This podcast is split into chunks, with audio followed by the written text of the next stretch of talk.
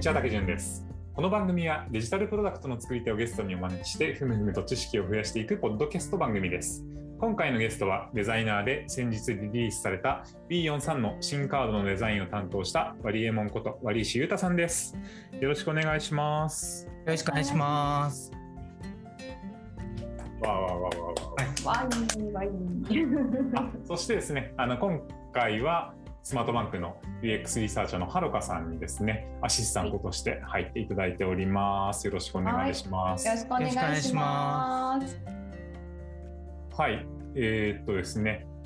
今週は先ほどもね、はるかさんと少しお話ししてましたけど、あの無事ですね、6月の27日に、えー、ビヨンさんの新カードリリースできましたというところで、えーとおめでたい週ねはい、おめでたい週というところで、そのね、カードのおデザインを一緒にというか、あの実際のねデザインの方を担当いただいたワーリーさんにゲストに来ていただいて、そのあたりのお話だったりとか、その普段のデザイン、どういうふうに何考えてやってるかみたいなところを含めてね、お話聞いていきたいなというふうに思っております。はい。よろしくお願いします。えーじゃあですね、最初に簡単にこう、ワリさんの方から、えー自己紹介をお願いしてもいいでしょうか？はい。よろしくお願いします。ワリーシと申します。はい。えっと、ワリーシと申します。えっと、ネット上ではワリエモンという名前でいるので、えっと、このアイコンを見かけたら仲良くしていただければなと思います。このアイコン。はい。はいアイコン。で、えーっと、今までの経歴で言うと、えっと、一番最初の会社が面白法人カヤックってところからキャリアが始まって、その後に、えっと、今回お話ししてる竹潤さんの、えっと、前に、えっと、されていた会社の、えっと、株式会社ファブリックにデザイナーとして入って、はいはい。で、そこから、えっと、フリルのリブリブランディングだったりとか、うんうん全体のデザインの、えっと、リーダーみたいなのやらせていただいた後で、えっと、独立して今いろんな企業だったりサービスのブランディングとかお手伝いさせていただいてるっていう感じになります。はい、ありがとうございます。もう、でも、い言ったら、独立して4、5年ぐらい経つんですか？もうだって2018に独立してるはずはずなんで、うんうん今年で5年目の5年目に入る年です。そうですよね。うん、長い。気づけば長い。うんうんうんうんその間に結構ね、あの、いろんな会社の、主に BI とか CI がうんうん。多いのかなと思うんですけど、はい。ロゴだったりとかね、作ってこられてると思うんですけど、はい。あ主なところで言うと、どういったところのプロダクトだったり主なところで言うと、えっと、ちょっと変わり種というか、そういうところで言うと、あの、ミントさんってところだったり、ジェネシアベンチャーズさん、まあ、えっと、ミントさんの元はい、はい。の会社でもあるアプリコットベンチャーズからなんですけど、うんうん。まあ、2社の、えっと、CI だったりとかをデザインさせていただいてたりとか、あとサービス周りで言うと、えっと、ボイシーさんだったりとか、うんうんうん。えっと、リッチカっていう、えっと、動画生成プラットフォームのデザイン、あの、ロゴのデザインだったり、せあの去年の末に、えっと、上場したんですけど、ザクーさんという会社の、えっと、ファニコンっていうファンコミュニティの、はいはいロゴだったりとかっていうのをさせていただいたりとかしていて、今年は、えっと、主な実績としては、メダップさんっていう医療関係の、えっと、はいはいはいはい。2B のプロダクトを作られてる会社さんと、オーバーフローという1年目のクライアントなんですけど、うんうんうん。えと、オファーズっていう、えーあのー副業採用プラットフォームを、えーっと作られてる会社さんの、えーっとリブランディングを自分のロゴをリブランディングするっていうのをやらせていただいてちょっと変わったこともさせていただいたりとかあとはそれで今年3つ目として B4 さんが先日出たって感じです。はいはいはい、ありがとうございます。なんかそういう意味で言うとね、こう、うんなんていうんでしょう、手がけたブランドが成長していっているっていう事例が結構多いのかな。うんうん。そうですね1年目のクライアントだと、まあ、それこそさっき名前挙げたリチカさんは前の会社名のカクテルメイクっていう社名の時にロゴをデザインさせていただいてその時ってまだ映像制作会社だったんですよ半分。はいはいはい、そうですね。れが、えっと、2B のプロダクトで作ってた、えっと、リチカっていうプロダクトにもざがっつり振るぞっていうタイミングから、えっと、お手伝いさせていただいて最終的に今もうその社名に社名にもなって今もう、ま、あの爆心中っていう感じなのでうんうんうん。すごい成、皆さん成長されていっているというかもうやっぱりなんて言うんでしょう、えっとお声がけいただいた方々がやっぱなんかすごい成長してるのを見るのは嬉しいなと思いつつ。はい。結構なんかねベンチャーがこう入ったベンチャーが出世していくビルとかで出世ビルとかね、あったりしますけどね、もう出世デザイナーですもん本いやいやいや。まあでもそれこそいい事例一つできたなと思うのが去年えっと去年？去年か？いや一昨年か。えっとファあのファニコンさんデザインさせていただいて、でそれからもうちゃんと上場目指してますっていう話はもう初めから伺っててでそこからちゃんと実現している、ちゃんと描いた夢を達成してるっていうところだったので、なんかそれはすごく嬉しいなと思いつついろんな方々に使ってもらえてるプロダクトになってよかったなというのはうん。いやー素晴らしいですね。我々もぜひね羽ばたいていきたいなと思っておりますけれども、いえいえ。はい、うん。もう信じてますね。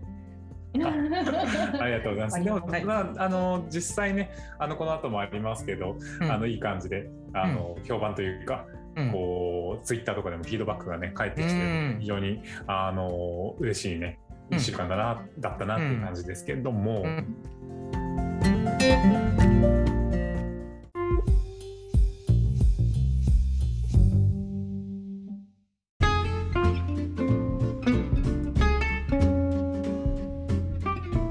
最近なんか、あの、マリさん、プライベートでハマってるものとかあったりとかするんですか、なんか最近ってわけじゃなくて僕最近、うん。それで言うと最近そんなに表に出ることがなくて基本的に プレスリリースとかぐらいしかうんあの表に出てこなかったんであれなんですけど結構前から腕時計はすごい好きでもうなんか実は全然誰にも言ってないんですけどただひたすら暇な時はずっと情報収集とかい YouTube の動画を見たりとかひたすら調べたりとか最新情報を見たりとかみたいなのをずっとやったりとかはしてて、えー。それはなんか、数を集めてるのか、あいえいえ。なんかこう、しゅなんていうの特定のこう種類に興味があるみたいな,、なんかどういうその掘り方をしてるんですか？なんかもともとはなんかあの単純にアクセサリーというかあのファッションという意味であのロレックスのあのエクスプローラー1っていうあの、まあ、ちょっと有名なところで言うとキムタクがキムタクさんがつけてたところで有名なやつのモデルの昔のやつ。それの昔のやつは全然デザイン違うんですけどそれにもう一目惚れしてそれからなんかいい区切りで買ったんですけど、うんうんうん。あのそれってえー。高級時計ってラインでもうあの、うん。いわゆる100万とかを余裕で超えてくるものが多いんで、あのはいそんなポンポン買えないんですよ。だからひたすら調べて、自分の中で人生の中でこの時計とこの時計を買っていったらなんかこうどいいいいこうなんて言うんでしょうパーティーというかあの自分の中で納得いくメンバーが揃うんじゃないかとかなんかこの時計に似合うような男になりたいなとか そういうのをずっと考えててええー、それは知らなかった。だからただひたすらなんかそういうの調べてだ逆に買えないからこそもううんうんずっと調べて、あこの時計ってこんなストーリーがあるんだだったりとかこの中の機構っていうか仕組みだったりとかはこんなすごい技術が使われてるんだみたいなのをどんどん深掘りしていくみたいななんか歴史を勉強してるみたいですごく楽しい時間ですね。実際割山さんは買ってるわけじゃないってことなんですか？いや買ってます。かえっと23 3本4本ぐらいは持っててそれもなんか突然今年になってなんか2本人なんかえっと偶然の出会いで買ったものも含めて23本ぐらい、うんうんさへーまあ、3本ですね3本になったっていう感じで、うん。それまではもうその最初に言ったもう一目惚れした1本の、しかも誕生日年のものがあって、えー、素晴らしい。いやもうそれはもう聞いちゃったら買うしかないなみたいな感じでもう買って。うん。もう泣きながらあの初めてあの札束を持って行ってなんかうーって泣きな泣きそうになりながら渡して。でもまあもう本当になんて言うんでしょう。外歩いてる時とかなんかそのちょっとお出かけしてる時とかでもなんか自分のなんか相棒が常にそばにいるみたいな感じでなんか生まれ年なのもあってなんかすごい、もう今のところは人生がいい方向にしか向かってないんでなんかいい買い物だったなと思います。いやうんなのでこれからもどんどん時計の数を増やしていただけるようにね、仕事一緒にしていきたいなと思いますけど。うん、まあ、あの、ちょっと稼がせていただければと。いや、それ本当にいや、何よりも皆さんが成長して、やっぱりなんかね、先ほども言いましたけど。みあの関わった方々がやっぱり間違いなかったって心胸を張って言えるのが一番だと思うんであのどんどんそういう意味で伸びてってもらえればなと。なのではい一緒にちょっとね、頑張っていきたいなと思いますけれども。今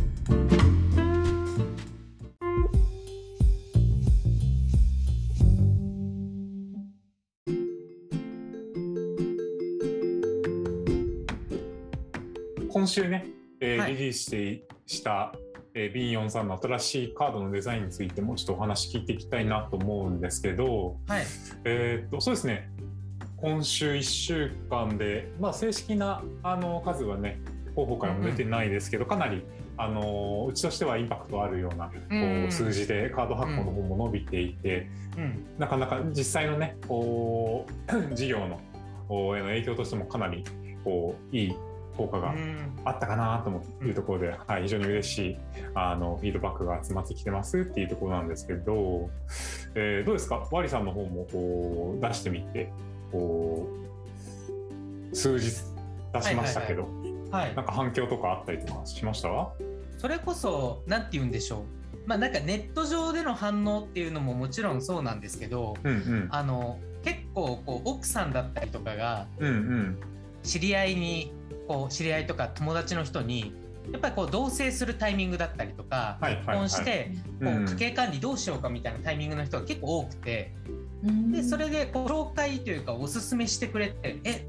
なんかデザインも変わるんだみたいなえこの可愛いみたいななんか純粋にデザインの力となんかこう少しでもねあのプロダクト自体の魅力に付け加えることができてるのかなみたいなのがなんかちょっと感じれたのは良かったなっていう。はいはいはい。そうですよね。う。ん、なんかこうあの世の中的な反応っていうのももちろんそうなんですけど、うんうん。目に見えるとか自分たちの半径何メートルみたいな人たち方々がこう評価してくださるっていうのもなんかこうリアルプロダクトだったりとか実際に多くの人に携わる関わるプロダクトだと思うのでそういうところで実際に影響が感じられてるのはすごく嬉しいな。うちも奥さんに発行してもらおうかなと思ったんですけど、うん。こうユーザーさんに届けられる枚数が1枚減っちゃうので ちょっと躊躇。いやー同じしながら、気持ちです、はい、うん。なんかあの新規のカード欲しいけど申し込んだら皆さんお待たせするんじゃないかと思って躊躇してる勢がここにもいます。もう僕と奥さんはもう一般ユーザー目線でもうああ欲しいって言って普通にあのツイッター上の告知が出てから2人で頑張ってあの事前登録もそうですしあの再申請みたいなのもしてました。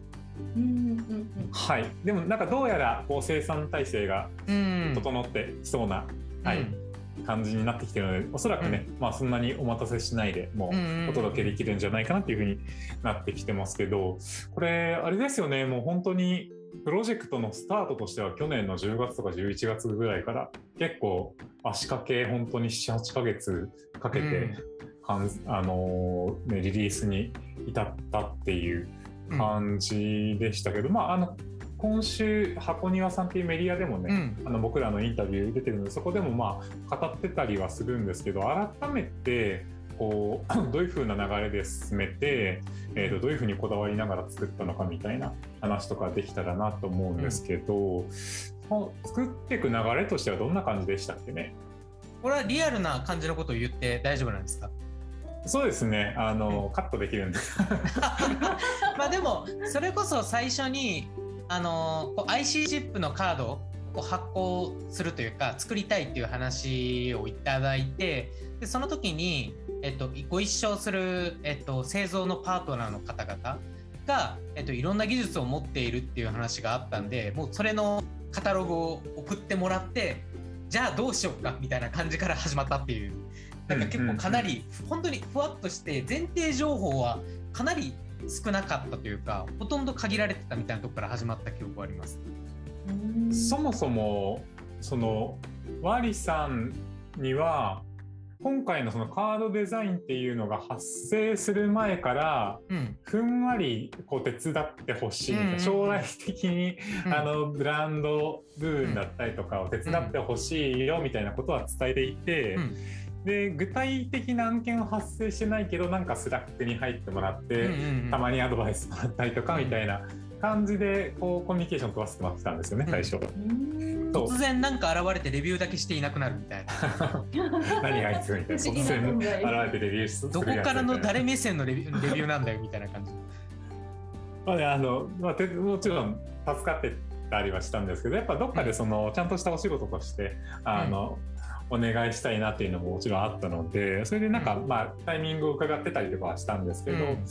ちょうどその いよいよこう IC カードの発行っていうところであの着手できそうだぞっていうとこなった時にやっぱりこう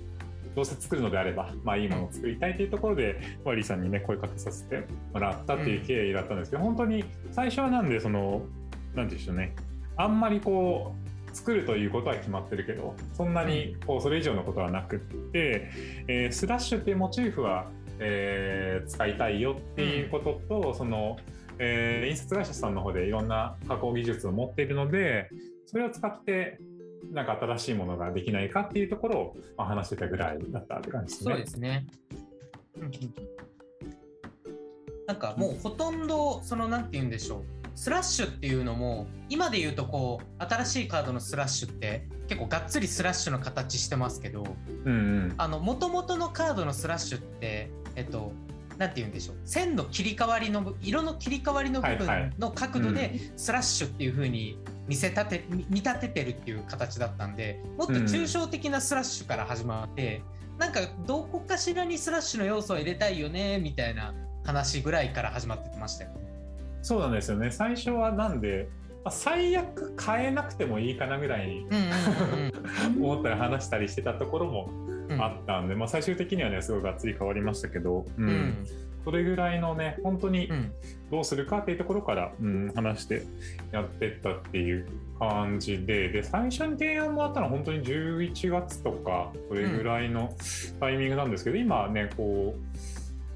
その時の提案資料うん。ちらっと見てますけど、もうこの時点でね、あのスラッシュっていうこうモチーフで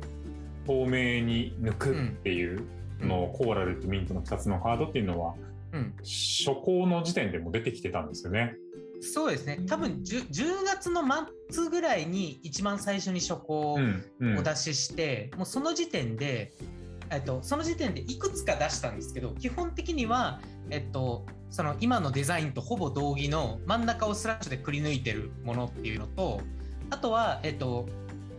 元々のデザインに近いような切り込みみたいなうんうんうん。それを、えっと、角度色の切り替わりじゃなくて切り込みみたいな形で表現してるものっていうのを、まあ、正直2パターンでもお出ししてて、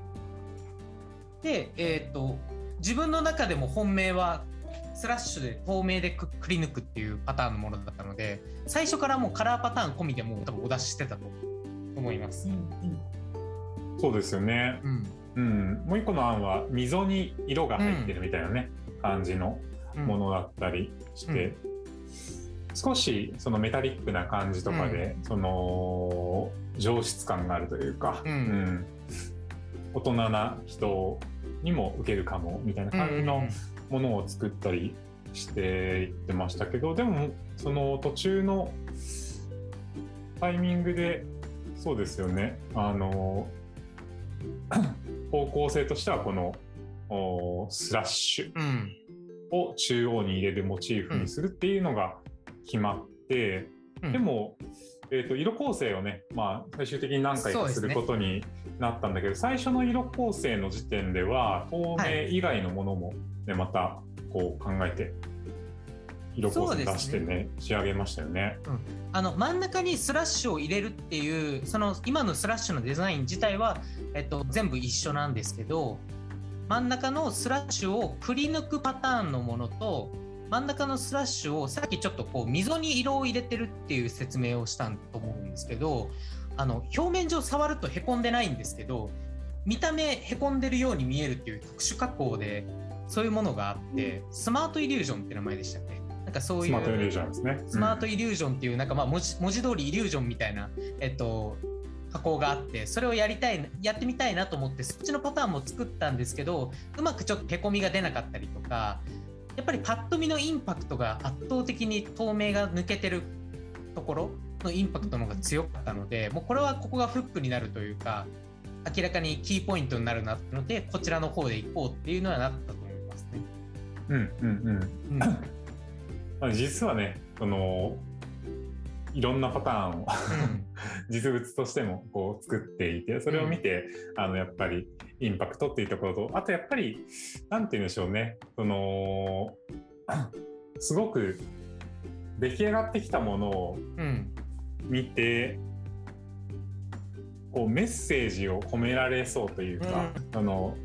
象徴的なものになりそうだなっていう感じがうんありましたよね。そうですね。やっぱり透明なカードってあのちょっとここでいろいろ言うとあの透明なカードってこう B43 だけみたいな感じにちょっと逆に取られかねないという、あると思うんですけどどっちかというともともと海外だったり国内だったら 6,、うん。6えっと6グラムさん？えうんうん。6グラム、あのうん。6グラムさんが使われてたりとかしてそういうのは存在するんですけどなんかそれを B43 なりの表現というか一番適した表現っていうので透明にするっていうのが一番デザインとしてもいいんじゃないかっていうので、えっと、真ん中だけくり抜くっていうのをやったんですけどそのスラッシュの部分だけが抜けているっていうこと自体がすごくインパクト全体が透明よりもそっちの方がインパクトとしてあるんじゃないかっていう見た目的な特徴はもちろんメッセージとしても、そこの部分だけを抜けてるってことで未来を見通すとか例えばこうお金の流れをこう透明にして、えっと見える化するみたいな意味合いだったりとかいろんなこと込められるよねっていうことでよりこのデザインがいいよねってなりましたよね。そうですね。なんか そのふ複数パターン作ってた時は、結構なんかその磁気カードはうん。このデザインにして、うんその IC 付きはこっちのデザインでいくかとか、なんかそういうパターン分けみたいな話もしてたんですけど、うん。でもやっぱりその透明を使ってそれを、えー、とそこに見通すみたいな意味を込めたりとかそのうちの中での象徴的なものとして扱うっていうこう側面からすると統一されてた方がどっちも同じデザインで、まあ、IC ついてるかついてないかの違いだけっていう風にする方がなんかよりこうお象徴として際立つよねっていう話もあって、なんかこの、ね、一つのデザインパターンでいくっていう話になったような記憶が、うんありますけど。多分これあのデザイナー目線でというか僕たちで一番議論したところだと思うんですけど、うん。あの IC チップで透明 IC チップ付きのカードで透明なデザインっていうのをやるとどうしてもあの回路というか真ん中に線が入っちゃうんですよね。うんうんうん。その IC チップをとあの機能させるための回路が入っちゃってそれが見えちゃうんですけどあの IC チップがついてないカードだとその回路が見えない見えないというか存在しないんですよねだからあの IC チップなしの方がその透明度合いでいうとちゃんと綺麗に真ん中がくり抜かれてるっていう見た目になっちゃうからこれ IC チップ付きの方が3本線入っちゃうっていうのがなんかどうなんだろうみたいななんか機能としてはそっちの方が上なんだけど見た目的に気になるかなどうなんだろうみたいなのが結構議論してた覚えはあります。うんうん、でもなんか 仕上がってきたものを見るとなんかそんなに気にならないというか、うんえこれはこれでありだよねみたいな。そうですね。なんかむしろ、なんて言うんだろう。やっぱ実物手にしてみると、あ、うん本当に透けてるというか、真ん中だけくり抜かれてる透明だっていう感じのインパクトの方がずっと強くて、なんか全然気にならないというか、うんうんなんかそういうものっていう感じがあって、何も違和感なかったですね。そうですよねなんかあの結構その透明なカードって、そのうん。やっぱコストはかかるんですよね、うん。その採用するのに。やっぱり事業なのでその1枚あたり安く作りたいし、うんそんなにお金そこ無限にかけられるわけじゃないっていうのはうんうん。ありつつもそのやっぱ透明のインパクトうん。があるってことで、その透明採用してるにもかかわらず、あんだけ一部しか透明を使わないみたいな。そうそうそう。あの、はっきり言うと、全面、あと、ストライプ、ストライプっていうか、これ何って言うんでしたっけ？マグネティックストライプって言うんでしたっけ？はいはいはい。あの、うん磁気、磁気ストライプ。磁気ストライプの部分は絶対に透明にできないので、どっちにしても透けちゃっても黒くなっちゃうんで、全面を透明ってできないんですけど、うんまあほとんどを透明にするっていう選択肢があるにもかかわらずその中であえてほとんどを塗りつぶすっていう。ただこれをしたからこそ視覚的なデザインあの視覚的なインパクトというか、あのより記憶のフックに残るような仕掛けになったっていうのとあとさっきもお話ありましたけど逆にここここまで絞ったからこそストーリーが生まれる。あのメッセージがなんか込められてるんじゃないかって思わせられるデザインになったんじゃないかなと思います。そうですよねだから単に透明全体が透明であることよりも本当に一部を透明にすることによって、こう効果を最大化できたっていうなんかいいデザインできたかなって思うんですけど。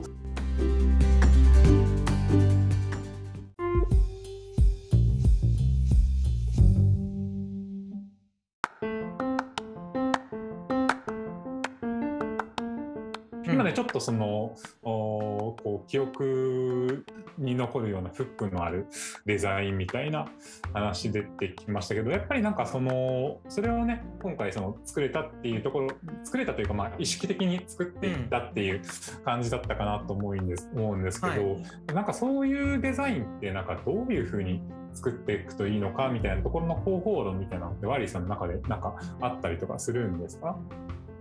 そうですね。まあ、えっと、フックのデザインというか、視覚的にこう記憶に残る、あの、っていう意味っていうのもあるんですけど、僕個人としては、やっぱりそこに深い意味があったりとか、なんでこうなってるんだろうと思ってもらえる。なんかもっと深く知りたいと思ってもらえるものになってるっていうのもフックの一部だと思うんですよね。はいはいはい。なんかはいえっと、あかっこいい、なんか、ああれだよねっていう覚え方っていうのと、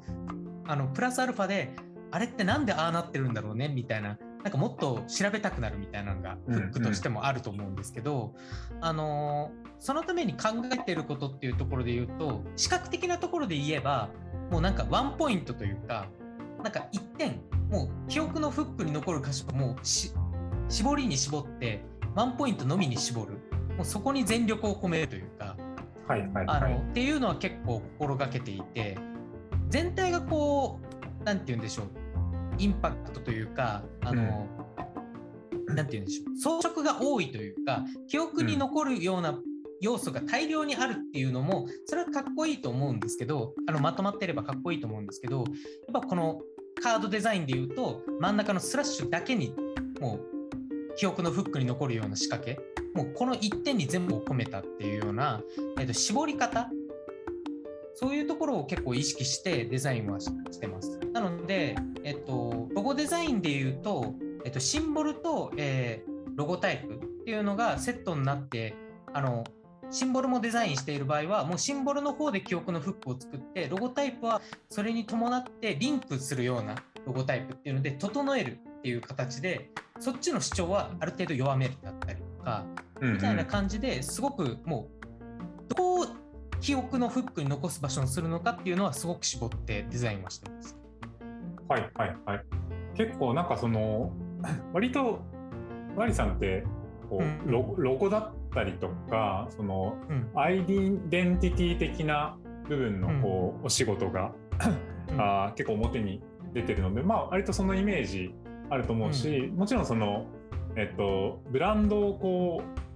う定義して作っていく仕事ってなんかそのそのコアの部分をこう抽出して、うんえっと最大限こうなんて言うんでしょうね、象徴的なものを作っていくってお仕事なので、まあうん。それはそうかなと思うんですけど意外となんかこう事業会社を一緒にやってる時から、結構いろんな 仕事一緒にやってるじゃないですか。僕はい。とアリさんって。うんうん。なのでなんかそのなんでしょうね。例えばその UI の改善の仕事をやってたりとか、社内うんでこう振動させるこうバリューをのクリエイティブを作っていくとか、うん。コーポレートサイト作っていくみたいななんかいろんなこう仕事をしていく中でうん。なんかワーリーさんって本当その 引き算の部分がめっちゃ天才的だなと思っててその結構うーんちょっとあの難しくて分かんないんですけどっていう枕言葉から、うん。入っていってなんかすごくこうす分かりやすくこううん。間引いていってうん。最終的にこうなんか大事な部分は残ってるんだけどなんかすごい分かりやすい状態みたいなのを結構なんかドキュメントレベルでもやるしその、えー、と UI とかでもやるしうん。その BI でもそれをやるみたいな感じでなんかそのあたりのこう何ですでしょうね抽象化してこう単純化してこう本質的な部分だけを残していくみたいなアプローチが結構どの仕事でもやられてるなっていう印象が実は、うんうん。うん、あるなと思ってそこがなんかもっと世に知られてもいいなと個人的には思ったりしますね。なんか UI とかもそうなんですけどなんか一個だけすごい心がけてることが、うん、あの分かったつもりにならないというか、うん、あの知らない人間として生きるっていうのはなんかすごくデザイナーとしての自分としては知らない人間。なんかむしろ、えっと、自分が、えっと、何かを理解していて知っていて引き出しをいくらでも出せるというかっていう立場というよりかはもう皆さんからどんどん引き出す側にやっぱありたいなっていうのはもちろんあって知ったつもりにはならずにもう何でもかんでもなんか分からなかったら聞いてみたりだったりとかあの基本的に自分が最底辺というか分からない人間として関わればあの自分が分か自分が、えっと、分かるようなプロダクトだったり自分が、えっと、あここがいいところなんだって分かるようなあの言葉になっていれば他の人にも伝わるんじゃないかなっていうレベルまで自分を落とすっていうのはなんか意識的にやってて、うんうんうん、だからこそなんかこうそれって結構実は株式会社ファブリック時代のユーザーインタビューのなんかこう時に学んだことのもう要素も結構含まれていて相手からこう実際にリアルな、えっと、情報を引き出したりとか本音を引き出す時にこうこうこうしてくださいだったりとか、うんうん、こうですよねって言うんじゃなくてこうそれって何でなんですか？とかだったりとかあのどうどうしどうしてなんです？どうしてそういうふうに考えられたんですか？とかだったりとか基本的には分からない側でいるっていうところ。ここが結構今生きてるなっていうのはすごく感じます。結構それはスマートバンクのねデザインチームの中のプリンシパルとしてもこう言語化がされてないんだけど、うん、その存在してる考え方かなって気がしてて、うん、その普通の人のこう能力値の見積もりを極限まで下げ,下げるというか別にあのお客様を舐めてるわけではないんだけどやっぱりこういろんなお客様いる中でこう多くの方に使ってもらいたいっていうところでそのね分からない人でもこう分かるものをみたいな感じでどれだけこうシンプルに単純化してこう作れるかみたいなところはあの共通してるような気がしますよね。うん、そうですねだから例えば結構難しい、えっと、領域だったりとか事業領域だったりとかなんかあの本当狭い人にだけ刺さればいいこういう深いあの狭い領域なんだけど深く深く刺さればいいっていうプロダクトももちろんあると思うんですよね。もう、うんうん、その言葉が分かる人たちだったりとかその領域その世界に生きてる人だけに伝わればいいっていうプロダクトもあればあの今回の B43 って本当に極論を言うともう世界中の人々がターゲットになりうるプロダクトというか、うん、あのただその中で、えっと、自分たちがどんな価値を提供しててじゃあそれに迷ってる人たちっていうのがあじゃあ自分も使いたくなるよねっていうような感じで、えっと、もうできる限り多くの人たちに届けなきゃいけない場合ってなんか分かりやすさってもう何よりの武器だなと思っててなのでもう噛み砕き続け自分のためにもこう噛み砕くんですけどそれが最終的にあのいろんな人が分かりやすくなるっていうのにつながってるんだったらなんか何よりだなと思いながらやってる部分はあります、ね。うんうんうん まあ、ワリさん今はねパートナーっていう立ち位置で、うん、あのビオさんには関わってくださってますけど本当にこう自分の領域を 制限しないで本当にあのいろんな形でアドバイスくれてるので、まあ、今後もその今と同じような形でワンチームとして関わっていただきたいなともちろん思ってますし、まあ、なんて言うんでしょうね。まだまだこう私たちの提供しプロダクトが持っている複雑性だったりとか、まあ、伝わり完全に伝わりやすい状態じゃない部分っていうのは、うん、あたくさんあるかなというふうに思うのでその辺りをこう、ね、一緒にこう解きほぐし続けながら極限までこう分かりやすい、ね、ものを一緒に作っていければななんてふうに、はい、思っております。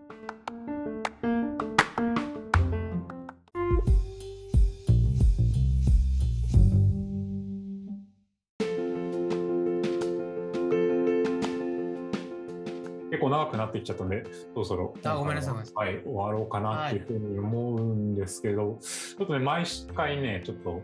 一曲ゲストの方に紹介 紹介してもらうっていうね、ラジオっぽいコーナーを作ろうと思ったんですけど、今週の一曲のコーナー行きたいなと思いますけど、Y さん、今週の一曲、はい、選んできていただいたのは、どんな曲でしょうか？はい、えっと、えっと、あれですね、イギリスをベースに活動されてるシンガーソングライターの人なんですけど、うん、あの、ピューマブルーっていう方がいらっしゃって、はいはい、その方のスイートドリームスっていう曲があるんですけど、これ、あの、インターネットで検索して、あの、YouTube とかで検索してもらうと、えっと、1時間近くのあのライブ映像というか、あの、が出てくるんですけど、それ、黙って、黙って聞いてくださいっていう、あの、感じなんですけど、あの、僕はあのー、寝るとき、ま、ほぼ毎日聴いてるっていう感じなんですけど、なんかすごいポップで楽しい気持ちになるみたいな音楽というよりかは、なんかすごくムーディーで、うん、なんかあの、いろんなジャズだったりとか、うん、まあそれこそあなんか R&B だったりとか、いろんな要素とかも全部巻き込んで、最終的に音削りまくって、なんかもう、最低限の数と声だけでもあの曲を成り立たせてるみたいななんかさっきの話ともちょっと変わってくるんですけどなるほど、まあ、結局僕も音楽とかも聴く時も、できる限り数を絞ってたりとかそういうところが好きみたいなのが結構あるのでなんかすごく寝れるし癒されるので、うん、ちょっとぜひ聴いてみてください。えー、コアだけ残した本質ミュージック。はい、はいはい、ぜひおすすめピューマブルーのスイートドリームスですね。はい。はい。